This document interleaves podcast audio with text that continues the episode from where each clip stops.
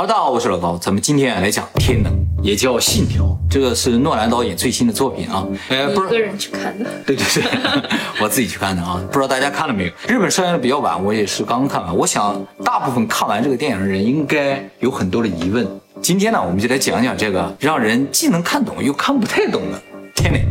今天影片呢会涉及到一些剧情，不过呢，大家不用担心啊，这个电影啊透露一点剧情好一点。啊，因为这个电影里面信息量有点太大，每个镜头都很重要。你看第一遍的时候，落掉一个镜头，你可能都看不太懂。再一个呢，就是诺兰的电影有一个特点，就是一般电影啊，无非就两个重点，要么就是主人公塑造的英雄形象，要么呢就是故事情节好。诺兰电影啊，通常有第三个看点，就是深层的思考的内容。这个电影也是，主人公其实也不重要，故事情节也没那么重要，这个故事背后的一些理论呢，还有深层思考更为重要一些。在这一点上呢，诺兰的电影和我们频道的影片有异曲同工之妙。那像我这样没看的呢？那你就听我讲吧，看你能不能听懂。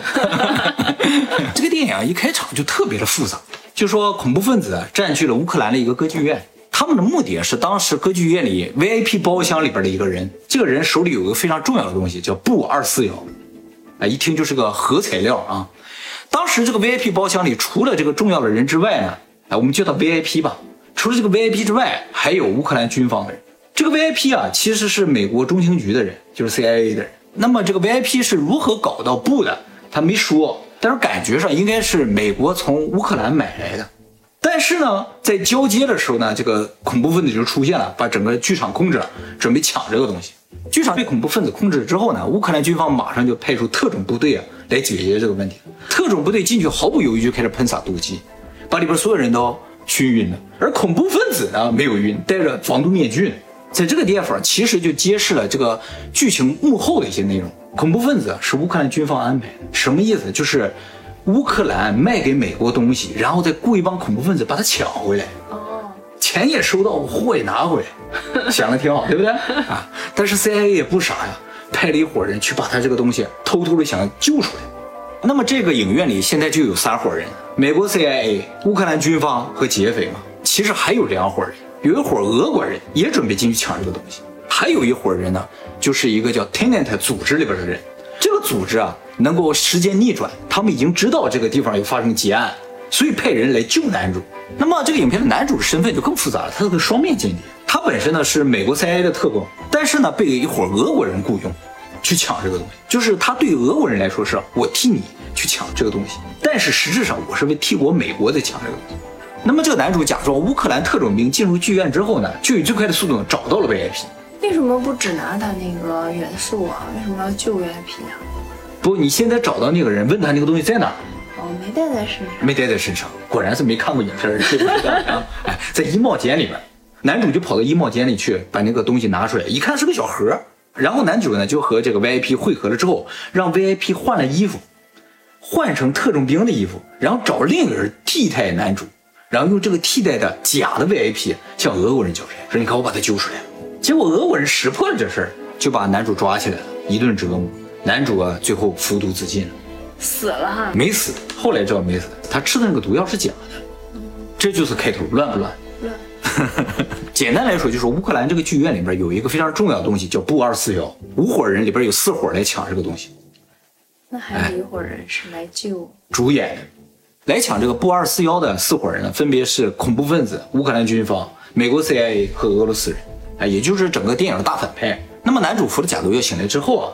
就了解到了这个叫 Tenet 的组织，这是一个无政府的组织，它的目的呢是阻止人类毁灭。那么人类为什么会毁灭呢？就是因为他们发现了一些时间倒流的东西，比如说一颗子弹。这样情况，比如说在我手里，我一伸手它就掉下来了嘛。但是这个子弹不一样，你放在桌上一伸手它就回到你手里了。研究发现啊，这些时间倒流的东西啊，它们的熵发生了变化。这对对，这里就提到了一个非常重要的物理概念，叫做熵。熵这个物理概念是用来描述一个系统的混乱程度的。一个系统越混乱，熵值越高；越不混乱、越规整，熵值越低。我的屋子呢，熵值就比较高；你的屋子呢，熵值就比较低。私生活上值比较高。对对，可以这么说。对对对啊，熵的物理量在天文学界、化学界、物理界都非常的重要，因为它表现出了不对称性。就是说，现在所有的物理公式，包括量子力学的物理公式和相对论的物理公式，它们都表现出时间的对称性。学名呢叫做时间反演对称，就是说，时间不管是正着流的还是倒着流的，物理公式是不会发生变化的，它们都成立。但是现实并不是这样。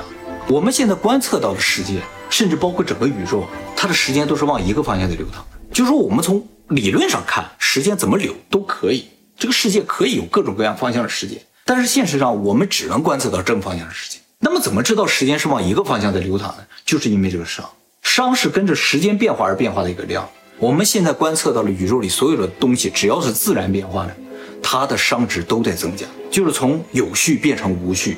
举个例子啊，比如一滴墨汁滴到水里边，这个墨汁就会散开嘛，这就是熵增加的一个过程，变成平均了嘛，不会产生这个水里的墨汁最后又聚回到一滴里。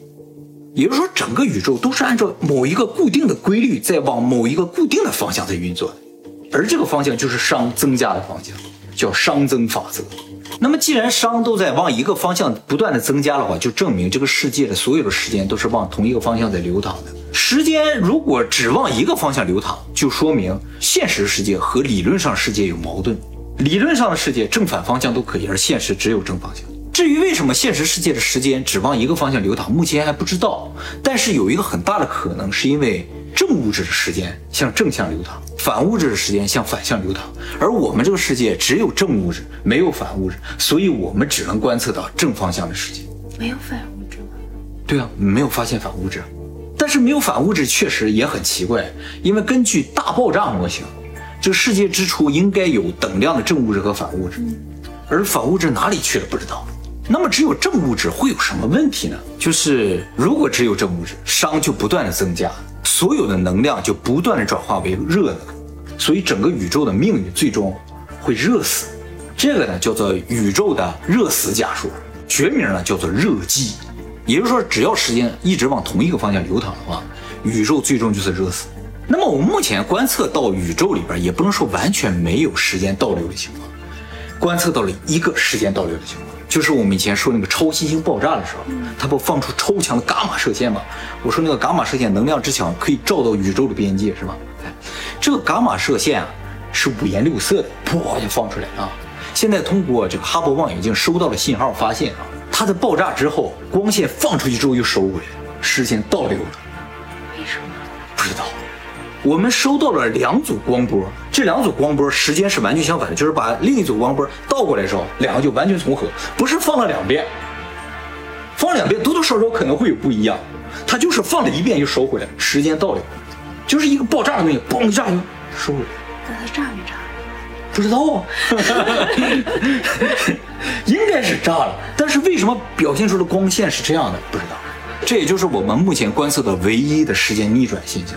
好，那我们再回到这个熵的问题上啊，大家有没有觉得熵这个问题和生命的诞生它是矛盾的？熵增就决定了这个宇宙是沙漠化的，就是所有有形的东西应该渐渐变得无形，变得平均嘛。如果这个模型成立，生命就不会诞生。生命是一个非常精致的有序的系统，宇宙是往无序的方向发展的话，它就不会诞生一个有序的系统。打个比方，就按照自然的变化，一个雕像。它随着时间的推移，随着风吹日晒，它会渐渐变成沙土。沙土再怎么风吹日晒，它也不会变回雕像。但是生命的存在就好像沙土变回了雕像一样，毫无意义的一些分子、原子经过风吹日晒，它们组成了一个有自我复制功能的这么一个集合、一个系统。这从概率上是有可能的，但是如果熵增，它就绝对不会发生。你就说一杯水啊。里边滴了一滴墨汁，你放一辈子，不管多久，它也不会重新变回一滴墨汁和一杯完整的水。所以很明显，如果生命是自然产生的，它一定是时间倒流的产物，它是一个熵减的过程，对吧？从无序变得有序。而且不仅仅是生命，意识也是这样的。只要有人的地方，沙土就得变成楼房，钢铁就得变成汽车，无序的东西都在变成有序的东西，这都是意识所创造的。自然是不会创造这些东西的。我们也是通过这个来判断哪些东西是人造的，哪些东西不是人造的。比如说沙漠里边的金字塔，虽然我们没有看到埃及人去建它，但是我们会认为它是人造的，就是因为它符合熵减，它不符合熵增。熵增是自然的，熵减是人为的嘛。所以人类也好，意识也好，根本就是反自然的。从这个角度来说，就回到我们以前提到了一个可能性，就是意识真的有可能就是反物质，因为反物质的事件是反向的。通过这个事件，我还可以给你解答另一个你一直想知道的问题，就是你曾经问说，为什么我们会有生命？生命为什么会有节点？就说会有死，会有生。哎，其实跟这个有关系。我们这个意识如果是反物质，它要存活在一个正物质的世界里面，它需要一个容器。这容器就是我们的肉体嘛。而这个肉体，因为它是正物质，所以它符合熵增的法则，它会渐渐的变成尘土，它会死掉。所有正物质都会有一个死亡的命运，像宇宙一样，它会热寂嘛。但是这个反物质要怎么能继续存活下去呢？只有一个方法，就是重生，让肉体重生。它不能够让肉体这个正物质时间倒流，或者维持在不熵增的这么一个环境下，意识想永续下去，只能不断的重生，就是生死生死循环。那它这个系统还挺好的。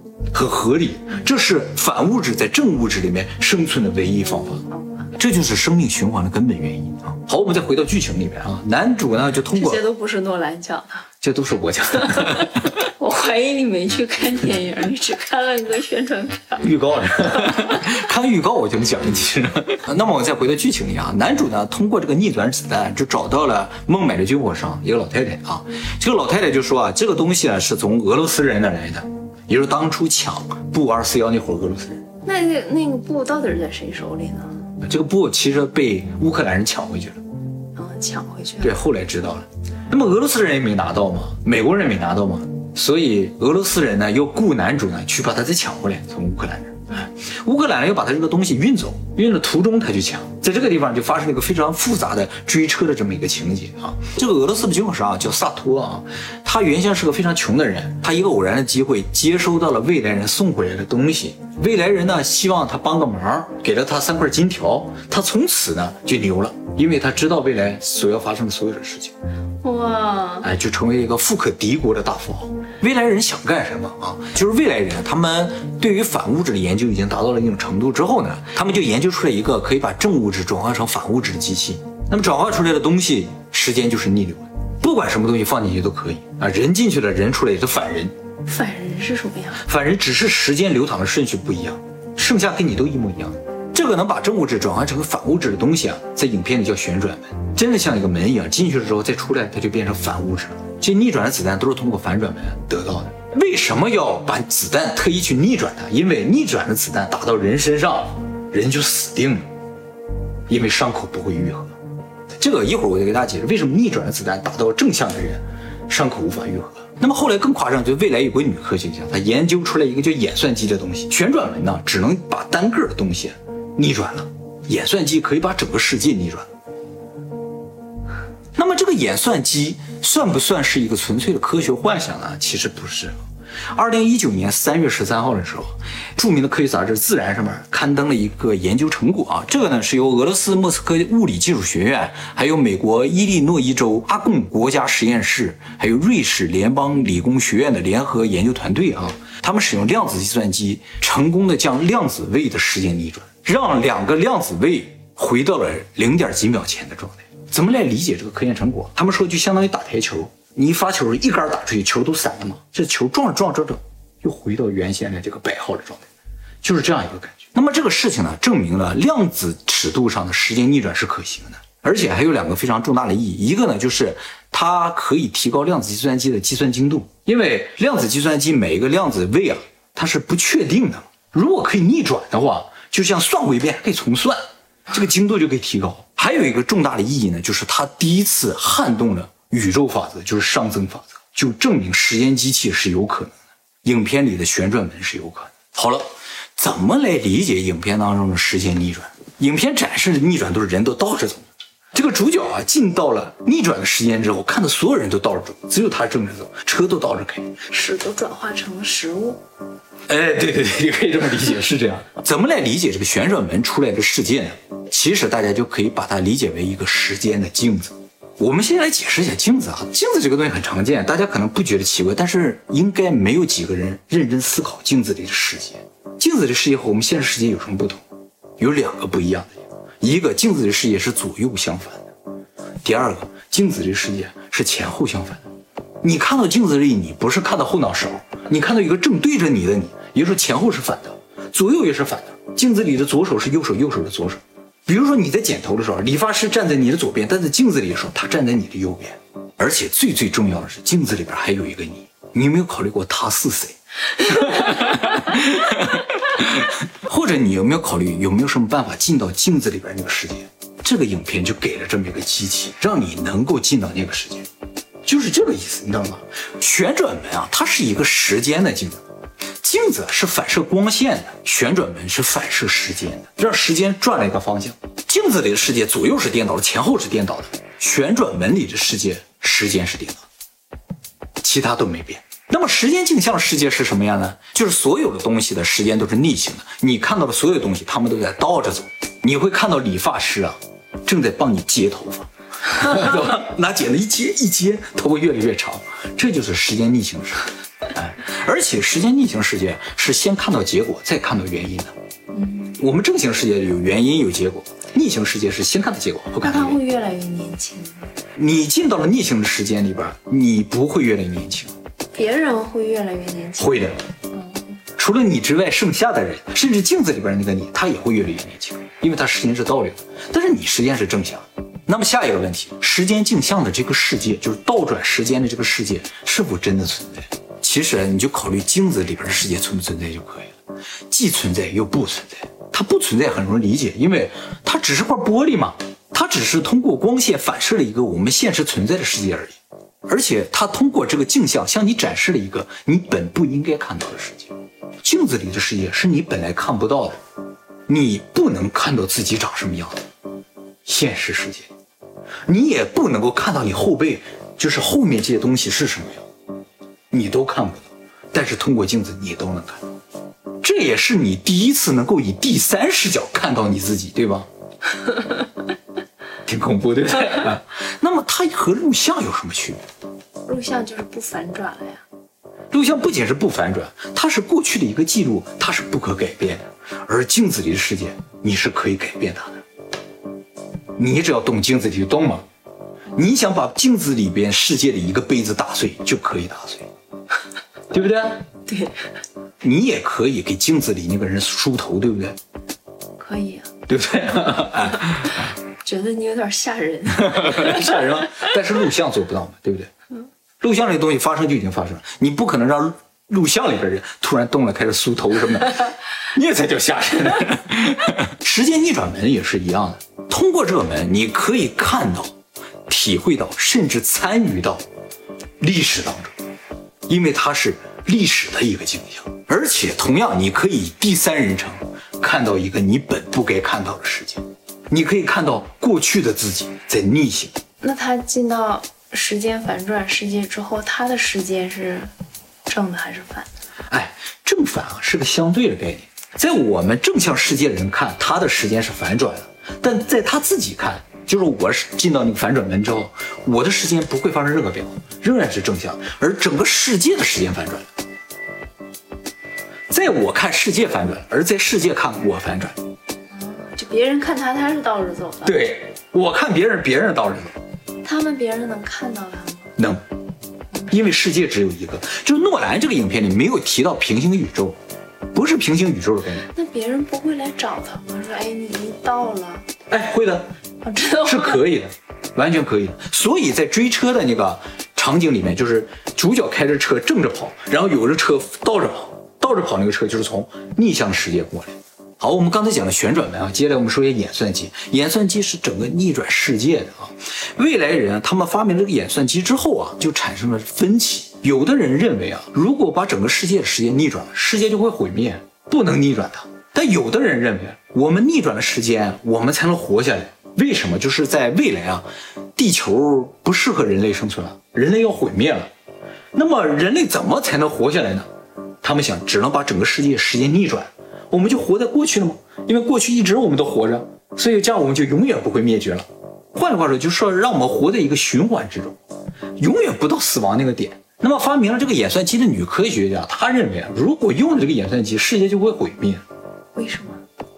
她这么认为的。大家争论嘛，谁也不知道谁说的对，也不能试嘛，试了一旦毁灭怎么办？他就认为能毁灭，所以他把这个演算机拆成了九份儿，送到了过去九个有核国家的核实验室里，然后自己自杀了。他觉得这样的话安全了。就安全了，因为这九份儿只要凑不齐，就不能启动这个机器嘛。但是认为这个世界不会毁灭，时间只会倒流的这伙人呢，就想把这九个部分凑齐，这样的话就重新启动这个机器，让世界倒流，就是这样一个争夺战啊。为什么会毁灭？他还要发明啊？而且他都没有用过，怎么知道就能够反转世界呢？这个其实不难理解，影片里边也提了，就是说当初欧本海默发明这个原子弹的时候，他有同样的想法，他知道这个东西从理论上能干什么，是有可能毁灭世界的。你要不要试？美国这不试了吗？一试，哎，知道了啊，不能毁灭世界。这个女科学家处于同样的心理状态，就是她根本就不知道这个东西启动了之后会产生怎样的后果，也不敢启动。我要做一支屌炸天的影片，那你应该把它分成九段，然后自杀 这么粗糙，只需要粗剪一下 就可以了。那我只需要删掉我自己的影片就可以了呀。就这个女博士直接毁掉她自己的机器就可以了。哎，这也就是这个影片另一大难点，就是历史究竟能否改变的问题。哦，哎，这个女博士之所以她不去毁掉她自己的机器，就意味着历史是不能够改变的。就发明出来就发明出来，她自杀是为了防止第二个被发明出来。只有她能发明出来，那到目前为止是这样的，对不对？哎，那就不要再发明第二个就好了。对，理论上是这样的，但是把你抓起一顿折磨，非让你发明第二个怎么办？个电影里从始至终贯彻了一句话，他说：“发生的事情就已经发生。”这句话表面上看上去好像是说历史是不可改变的，但事实上不是这样。确实发生的事情就已经发生，它是一个确定的事实。即使逆转了时间，这个确定的事实是不会发生变化的。但是逆转时间还是有意义的。我们可以通过逆转时间塑造历史，不是改变历史。这个问题最经典的一个模型就是祖父悖论，就是我回到过去，在我父亲出生之前杀掉我的爷爷，这个事情可不可行的问题。那么诺兰通过这个影片给出了他的想法，就是说这个问题根本就不存在。如果你的爷爷有了你这个孙子，就不存在你回去杀你爷爷这个情况。即使有时间机器，你回去你也做不到，因为你回去你会发现，你通过任何努力都无法杀死你的爷。这是有可能的，因为你看到的这个过去是一个历史的镜像而已。大家再想想镜子，你是否能够不杀死自己的情况之下，杀死镜子里的那个你呢？就是这个感觉。我们无法让两个镜像的世界不一样。我们也无法让一个正行的历史和一个逆行的历史不一样，他俩一定是一样的。所以这个影片里边，男主各种做着努力，想要阻止世界的毁灭，其实都不是在改变历史，而是在重现历史，让我们知道究竟都发生了什么。那么历史既然已经确定了，不可改变，为什么一定要回去呢？对呀，哎，大家有这个疑问的根源就是，大家认为你的意识可以主宰一切。哎我去杀掉我的爷爷，哎，我去干这个，我去干那个，这都是你的主观意识而已。而这个世界的运作并不由于你的主观意识而改变，它由潜意识所改变。所以不是你想怎样而怎样，而是你不管想不想到这个问题，你已经在历史中出现过了。你出现是因为你的潜意识，不是由于你的意识。对对，我坐在这儿是由我的潜意识所决定的，不是我的意识。飘起来，整个房子都飘起来，你都不知道。那么我们再回来，我们回到历史，难道真的没有意义吗？其实是有意义的。通过了解历史来影响未来，是为了这个。给大家打个比方，比如说啊，夫妻两个人啊，因为点什么事情，老婆把老公杀掉。有这么个事情啊，那作为不了解他们这段历史的人来说，你怎么来判断这个事情？你没法判断。有可能就是老婆就是一个特别残暴的人，她就想杀死老公；有可能因为其他的原因，我们只能通过回溯历史，进入旋转门，到过去一看说啊，原来老公天天打老婆，老婆由于忍受不了了，把老公杀掉了。那你再回来之后再看待这两个人。感觉是完全不一样的，完全另一个版本的历史，你懂吗？虽然事情是一样的，通过这种方法来改变历史的意义。对，改变的不是事儿，而是这个事儿所造成的影响。影响什么？影响法官的判决嘛。如果单纯是老婆就想杀人的话，那就是死刑了；如果是老婆被迫，那就是正当防卫了，完全不同了。所以《天能》这个影片也是上来第一个场景，所有的结局都已经确定了。后面的两个半小时都在演为什么这个结局是这样，让我们一点点去了解第一天究竟都发生了什么，是这样一个影片。主角做的所有的努力，其实都不是在改变历史，也不是在阻止这个世界末日的到来，而只是给大家展示一下是什么原因造成了这个世界没有末日。已经展示了。对啊，因为第一天所有结局都已经确定了，世界没有毁灭。那只是那个时候没有毁灭。不不不不，影片的第一开始啊，发生了三件事，不光是乌克兰剧院被抢劫这个事情，还有呢，就是俄罗斯有一个城市地下发生了个核爆，这个核爆按理来说是应该造成世界毁灭的这么一个事情，但是没有造成，就说明其实世界就不会毁灭，男主努不努力他都不会毁灭。那个核爆，嗯。跟时间反转机器有关系吗？就是俄罗斯大反派，他拿到了时间机器，把时间机器凑到了一起，放到了地下，用核爆把它埋在地下。九个他都对对，都找齐了。哦，哎，埋在了地下之后，他这一爆，把那个东西埋起来，然后发了个邮件出去，告诉未来人，这个东西在哪，未来人不就能找到他，就可以把过去人类毁灭了。未来人要毁灭人类？不不不。理论上已经启动了，究竟毁没毁灭不知道了。未来人要干什么呀？他想逆转时间。然后干什么呀？为了让自己不毁灭。未来人啊，未来人想把整个时间镜像之后，所有人进到镜子里面去。现实世界人，你死你活跟我没有关系了。他们是这样一个想法。哎，哎，很伤。那么事实上，电影看到最后的话，你就会明白了，说啊，原来第一开始就已经决定了这个世界没有毁灭，是个很好的结果。好，我给大家解释一下，为什么中了逆转子弹的人会死定？因为啊，在子弹的视角来说的话，子弹的时间是正向的，即使它被逆转，在他的视角它是正向，所以在他看来，人呢是逆向的。那么一个子弹击中了一个逆向的人，会发生什么事情呢？这个人是逆向的哟，他有了一个伤口之后。伤口就不会愈合，因为人是逆向的，正向的人伤口会慢慢的愈合，而逆向的人伤口不会愈合，所以被逆向子弹打中的人死定了，永远伤口都不会愈合。不管是正向人被逆向子弹打中，还是逆向人被正向子弹打中，都一样，伤口都不会愈合。就是只要你和子弹的视角相反，你就永远不会愈合。那我用别的东西划了个口，嗯，也不会愈合呀。对，子弹有什么关系？完全不会愈合，对不对？但是如果正向的人被正向子弹打中，逆向的人被逆向子弹打中，那就没有问题。所以逆向人只能生活在逆向世界里，正向的人只能生活在正向世界。所以这个影片里边的女主啊，她被逆向的子弹击中了之后呢，她就不会愈合嘛。唯一的办法就是把她送回到时间机器，让她进入到逆向的时间里边，她的伤口才会愈合。所以，任何人，不管你是正向人还是逆向人，你只要被相反方向的子弹击中了，你就要立刻进入到相反的世界里，然后你的伤口才会慢慢愈合。那么，这个影片里还有一个特别的地方，就是所有正向的地方，它那个音乐都是正向的，而逆向的地方音乐也是逆向，所以听着特别的别扭。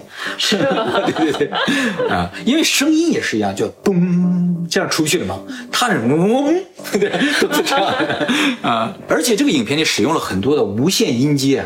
就是你听着这个声音是不断不断升高的，但是其实它是循环的。这种音阶可以用来增加紧张气氛，在音乐里基本见不到，因为音乐通常不增加人紧张气氛，是吧？啊，但是在电影的配乐里边，这种就比较常见。所以一开始电影，你看噔噔噔噔噔噔噔噔噔噔噔噔噔，一种无线音阶啊，让人觉得哇，好紧张。那么接下来给大家解释一下这个影片里几个比较难理解的词汇啊，前行战术。比如说你想知道未来发生的事情啊，你就做一个作战计划。你的计划呢是去到那个地方完成这个事情，然后再回来。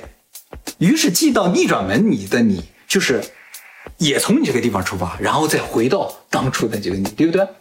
所以他就会看到这整个世界的一个反向的过程，因为你已经决定这么做了。那我是有两个人吗？两个人，哇，两个人的话，在同一个世界里，这个前线战术特别难理解。我给大家打个比方啊，比如说特种部队啊，两个人去探索一个房子，你觉得这两个人他俩会怎么样拿着枪往里走呢？肯定一个朝前比划，一个朝后比划，对不对？因为不知道敌人在什么地方嘛。这个就是视野的前行战术，因为你看不到后面，相当于什么？两个人，一个人拿着镜子，另一个人就正常拿着枪，因为这个人要看到后面。为了看到一个你看不到的区间，你需要一个镜子。未来也是一样，你看不到未来，所以你需要一个旋转门，能够看到未来。但是你并不能改变未来，也不能改变过去。所有的未来都是正在发生的过去，这就是命定的一种表现。我刚才说他是个环形的，去了也要回来嘛，他怎么确定自己能回来？如果他去了之后被车撞了，结果回不来了，那这个环就闭合不了，他怎么能确定自己回来？就是他建立这个计划的时候，他准备进机器的时候，他看一下那个镜子，他中间有个镜子啊，那个镜子里边正好有个他自己要往回退了。他就知道啊，自己正常回来，他就可以进到实验机器里去完成这个事情，就闭合就完成了。有这样一个设定，你不在那个镜子里看到自己的话，就说明你没回来，你这个计划没有完成。具体发生什么你也不知道啊。这个历史事件必须是个环形的，它不是环形的不行。就是说，你出发的地方和你回到的地方必须是同一点，不是同一点。出去一趟必须得回来，对，才行，才行。不然你们俩不能同时回到旋转门里的话，这个事情就完不了。所以这个影片最后的这个前行战术是说，两伙军人，这伙下飞机就看你伙上飞机，啊，就是完事儿成功了，然后他们就往前推进就行了。就上飞机的也得推，就互相的通信，告诉都发生什么。你下飞机的时候，你就看到上飞机的人嘛。如果你发现里边没有你，你就知道你死定了，很残忍啊。可能是下一班飞机呢。也有可能，你可以往前跑跑，看看有没有你。那个道行里边如果有你，你可以看看你是怎么死的。但是，即使你看到你是怎么死，你也改变不了。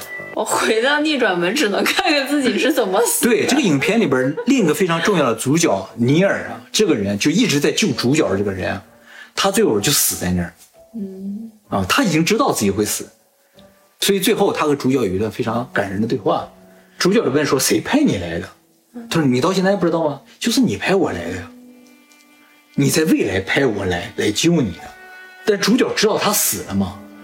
然后他就跟主角说：说这是我们美好友谊的结束，就是到今天我就死了，所以我们的友谊在今天结束了。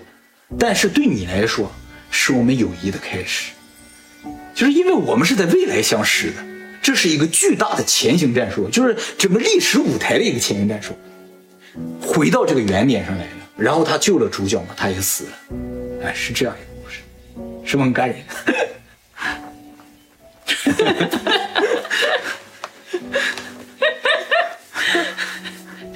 你是要哭？